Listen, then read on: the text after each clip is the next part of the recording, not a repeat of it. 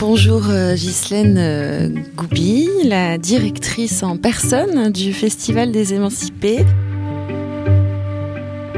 Ça sera la troisième femme que j'aurai eu euh, le plaisir d'interviewer au cours de cette traversée de 2-3 jours à Vannes. Et nous sommes le dernier jour du festival. Et je me suis dit que c'était bien de vous interviewer le dernier jour du festival parce qu'il y a un passif il y a déjà une semaine qui s'est passée. Comment vous vous sentez aujourd'hui? Très heureuse. Très heureuse parce que ce festival s'est merveilleusement déroulé. Parce que les artistes nous ont offert euh, des créations, des spectacles, des pas de côté, dans lesquels ils ont été tous euh, magnifiques, euh, originaux, cherchant autre chose, ou affirmant les chemins sur lesquels ils étaient déjà. Je suis très ému, je suis fatigué, et je suis bouleversé. C'est extrêmement agréable. Toutes ces émotions entremêlées, catalysées par la fatigue, catalysées par, euh, par, les rencontres. Oui, euh. oui, c'est un sentiment euh, très curieux. C'est un mélange de joie intense, de fatigue intense, et c'est un retour vraiment affectif et sentimental que je ressens. Il me semble, en tout cas c'est ce que nous essayons de faire, mon équipe et moi, que c'est un endroit où on prend le temps de parler, d'échanger, d'aller ailleurs. Et ça me fait un bien fou. Et je crois qu'ils étaient très heureux. Elles étaient très heureuses. Parce que euh, ce moment suspendu, c'est Sandra Nkake qui me disait ça hier. Elle me disait c'est génial. Tu te rends compte, on peut se poser 50 minutes pour parler. Ça n'arrive plus jamais nulle part. Alors quand, quand quelqu'un comme Sandra, pour qui j'ai une affection euh, et une admiration grande, grand, de euh, me dit ça, ça me ça m'émeut vachement, ça m'émeut beaucoup, pardon. Est-ce que, euh, est-ce que dans tes intentions initiales des émancipés, donc il y a 7 euh, ans, c'était il y a 7 ans la première édition, je crois, c'était en 2017 Oui, c'est la sixième en fait. Donc oui, parce qu'il y a, il y a eu, il y a eu un, petit Covid passé par là. C'est ça, petite chose. Petit truc. Ouais, petit, petit événement à l'échelle planétaire.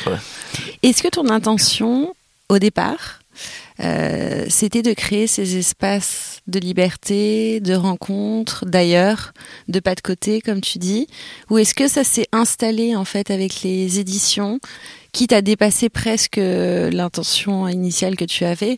Tu vois comment les choses se sont installées dans le temps, en fait? En fait, ça a commencé euh, le premier spectacle des Émancipés. C'était une création. Euh, c'était Virginie Despentes, Béatrice Dahl et le groupe Zéro, euh, qui rendait hommage à Pasolini. Donc euh, l'idée de début, ce qui est dans le titre, Les Émancipés, c'était vraiment cette idée des créations, des pas de côté, et d'un endroit où, comme on vient de se le dire, il pouvait se passer des choses qui ne se passent pas ailleurs. La question des pas de côté, c'était vraiment pour moi un grand désir parce que je parlais avec beaucoup d'autrices et d'auteurs, je parlais avec beaucoup de chanteuses et de chanteurs, j'entendais que les chanteurs lisent beaucoup, que la littérature est pour eux très importante. Et les, les autrices, les auteurs me disaient aussi que ils avaient tous euh, dans le cœur des chansons. Il y a beaucoup d'écrivains dans leurs livres d'ailleurs qui, qui, citent des chansons. Euh, on peut parler de Christine Angot, ça m'avait beaucoup marqué dans Un amour impossible.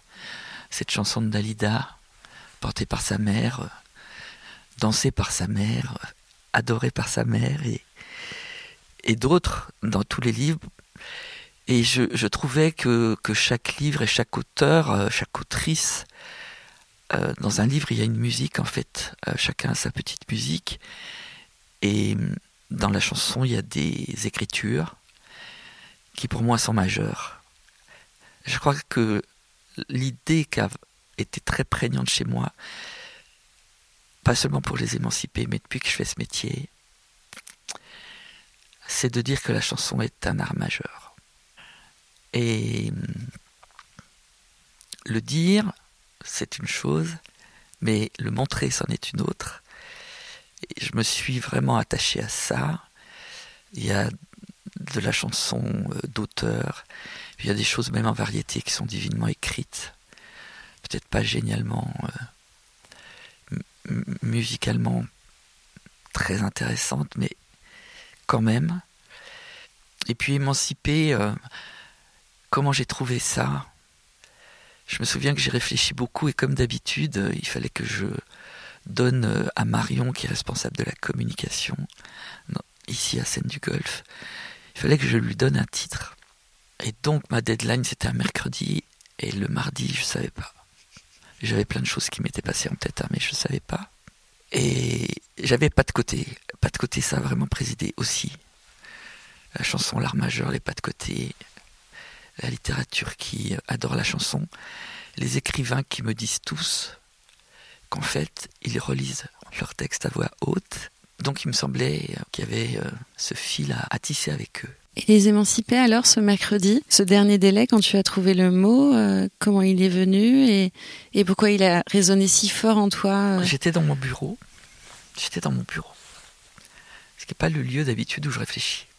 Et comme j'avais déjà réfléchi avant et que j'avais pas vraiment trouvé, enfin j'avais trouvé des noms, mais il manquait quelque chose. J'étais sur le pas de côté en fait. Et je me disais pas de côté, comment je peux nommer cette, cette envie-là Comment je peux faire pour expliquer que c'est un festival pour que les artistes puissent sortir des cadres habituels et pour qu'il y ait de grande liberté C'est pas un mot que j'utilisais beaucoup. S'émanciper, l'émancipation. Je sais pas pourquoi, mais c'est pas un, mot de mon vocabulaire euh, courant. Et je prends un dictionnaire comme souvent. Et je cherche quatre machin, je fais des recoupements de mots. Et je tombe sur euh, émancipation. Et je me dis, ben, c'est pas quand même tout à fait exactement ça, c'est un peu fort. Puis je lis la définition, celle du Larousse, celle du Robert, celle du Quillet. Je fais tout le temps comme ça, c'est pas exactement les mêmes définitions. C'est très important, les mots. Et je, lis euh, s'émanciper. Je lis s'émanciper. Et je me dis, c'est quand même très beau ça. C'est quand même très beau. Mais je me dis, je peux pas prendre un verbe. Alors je pense à les émanciper. Et je me dis, euh, ah oui, mais quand même, un masculin pluriel, hein, avec, euh, avec le E muet du féminin. Euh. mais en même temps, je, me, je pense, les émanciper, ça me plaît. Et je rajoute l'accent sur le second E. J'en parle à tout le monde, tout le monde me dit ah non, non ça va pas du tout, ça tu, tu peux pas faire ça. Pour que le E devienne, pour que le E silencieux devienne bruyant, qu'il fasse du bruit, qu'il soit présent, c'est ça? Pour qu'il soit à égalité ouais. avec le E masculin. Pour qu'il soit à égalité, pour que on salue, on met l'accent sur le E d'habitude muet. Les femmes sont beaucoup. Euh, alors elles sont pas muettes, elles sont pas écoutées, c'est pas la même chose. Mais justement, euh, ça me, je trouvais la symbolique euh, intéressante et tout le monde m'a déconseillé de le faire, tout le monde, pour des tas de raisons. Et je me suis dit, je me fais plaisir. Et, du coup, c'est devenu les émanciper. Et dès que j'en ai parlé à Marion, que j'ai prononcé le mot, je me suis dit, c'est le mot juste. En fait, c'est vraiment le titre. C'est un nom, c'est un titre. C'est cool. Et, et, quelle définition, avec le recul qui est le tien aujourd'hui, en 2023, tu donnerais de, des émancipés, donc en s'émancipant des définitions du dictionnaire, quelle serait aujourd'hui ta définition euh, à toi de ce mot-là? Mais je dirais c'est c'est le mot de toutes les libertés en fait. C'est celui qui fait que à la fois on est conscient que nous sommes dans des cadres. C'est extrêmement complexe de s'en extraire tout à fait. C'est extrêmement intéressant de se dire que dans les cadres on peut trouver un espace de liberté immense. Et de création. Et de création, mmh. bien sûr. Et de création. Mais en fait, quand je, quand je dis liberté, je pense création. Parce qu'il me semble que euh, les artistes ont une liberté euh, que le monde entier n'a pas, que le monde entier qui n'est pas artiste n'a pas. Ça m'impressionne, mais ça m'impressionne depuis toujours en fait. Ça fait 43 ans que ça m'impressionne et, ça continue à m'impressionner d'une façon euh, avec une innocence totale et un plaisir complet. Est-ce que c'est pas catalysé par, euh, par la scène? La scène qui vient, euh, tu vois, donner une densité encore plus particulière à la liberté, parce que n'empêche que quand tu es sur une scène, tu es quand même libre de prononcer, d'être écouté sans être interrompu. C'est vrai. Donc il y a quand même... Euh, c'est un cadre, la scène, mais c'est aussi un, un, cadre ouvert. C'est vrai. Donc qu'est-ce que tu penses de la scène aussi dans les émancipés? Parce qu'en fait, les émancipés n'existeraient pas sans scène. Bien Donc, sûr que comment ça résonne aussi pour toi, ce, ce- ce- cet espace de la scène? C'est le seul lieu au monde où quand tu es adulte, tu peux venir, si tu es spectateur, regarder des femmes et des hommes et devenir toi-même un homme ou une femme un peu plus humaniste, un peu plus euh, ouvert. C'est là où tu peux laisser aller ta sensibilité.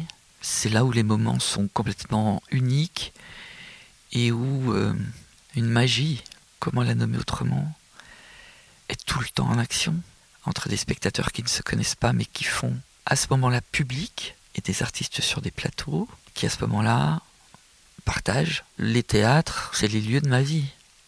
C'est les lieux de vie des artistes aussi. C'est les lieux de vie des spectateurs euh, quand ils se déplacent. Et c'est vraiment les seuls lieux quand on est adulte où on peut euh, échanger, réfléchir, euh, Respirer respirer, apporter des formes nouvelles, ou pas d'ailleurs. Mais c'est merveilleux le théâtre. C'est presque indescriptible d'ailleurs. Tout ce qui peut, euh, tout ce que le théâtre il a vu. Je suis toujours fasciné par les comédiens quand ils ont, parce qu'ils ont des textes en eux. Je me dis les comédiennes, les comédiens, ils ont des textes en eux. C'est un truc merveilleux. Ils ont des textes en eux. Quelquefois, ils reprennent des spectacles trois ans plus tard. Ils retrouvent le texte en 15 jours. Ils sont emplis de textes. Moi, je suis empli de textes, je suis empli de chansons. Les spectateurs qui viennent ici, ils font ça aussi. C'est le seul lieu, c'est les seuls lieux. Heureusement qu'il y en a beaucoup. En tout cas chez nous. Tu parles de magie, donc ce mot est magique. Est-ce que tu serais en mesure de retenir quelques, quelques euh, instants euh, magiques, puissamment magiques, j'entends, dans les six éditions là qui se sont écoulées Ou alors, si c'est trop compliqué, Non, non, on peut. euh, On peut. juste au moins euh, sur cette semaine-là, mais un endroit où, où vraiment la magie, tu l'as, tu l'as ressenti dans tout le corps, dans ton âme, enfin, où, où tu t'es dit là, c'est si je fais ça, c'est exactement pour ce qui vient de se passer là, par exemple. Mais dans les grands moments passés, et c'est toujours cruel hein, de citer des grands moments parce que franchement j'ai tout aimé et je suis reconnaissante à vraiment profondément à toutes celles et tous ceux qui sont venus ici et qui ont offert euh, des moments forts, intenses, puissants, intéressants.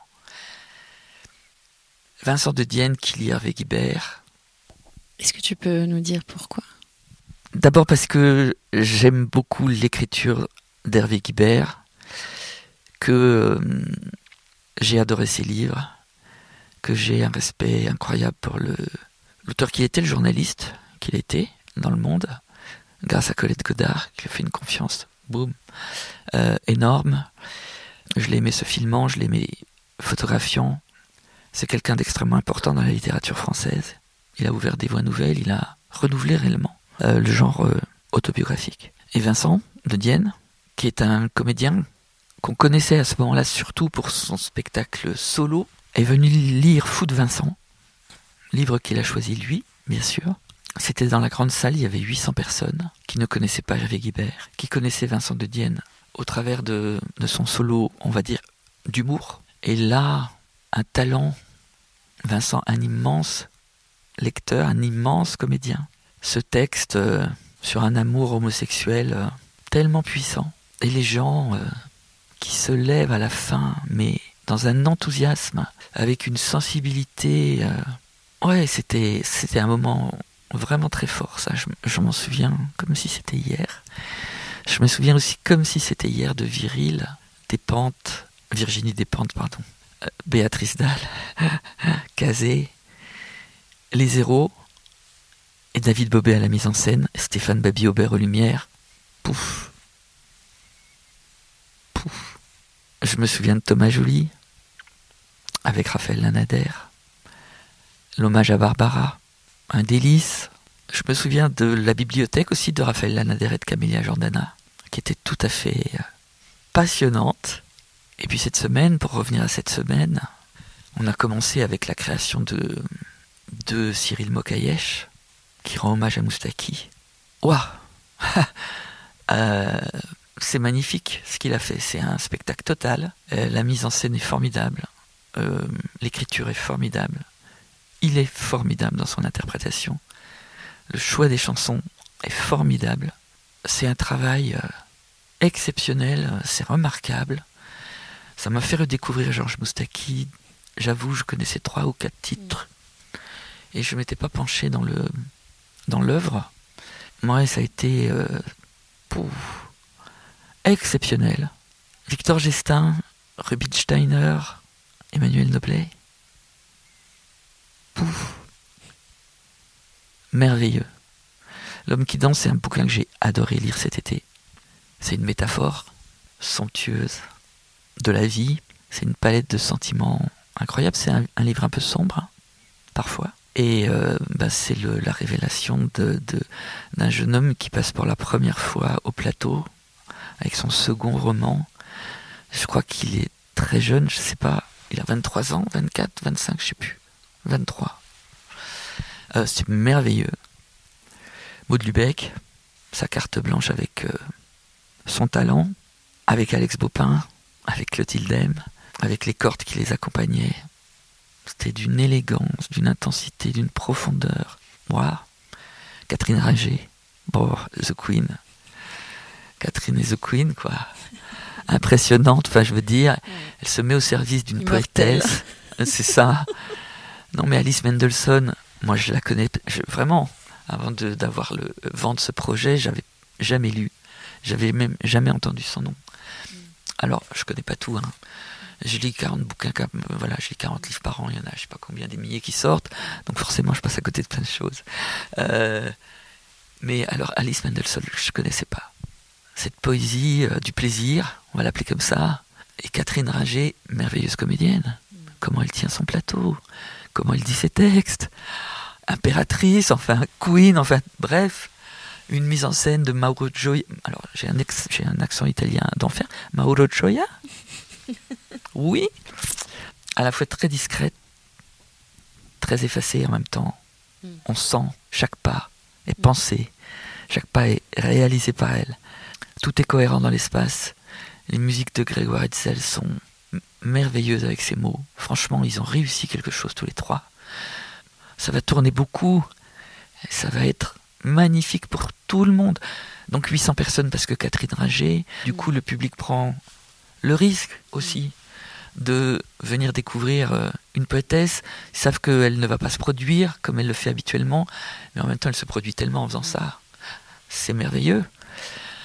Euh, Enfin voilà, je, enfin on pourrait continuer. Oui, la liste. En fait, voilà. Est-ce que euh, là on parlait de moments de magie, est-ce qu'il y a des moments de, de surprise, de ravissement pour euh, filer la métaphore? Donc quand, quand j'entends surprise, j'entends euh, alors c'est pas forcément euh, hyper positif ou hyper négatif, mais en tout cas des, des, des instants où toi dans ta posture de directrice, tu as été surprise de, de, de ce qui s'est passé, donc que ce soit dans une rencontre euh, avec les... ravissements, ça m'a beaucoup surprise.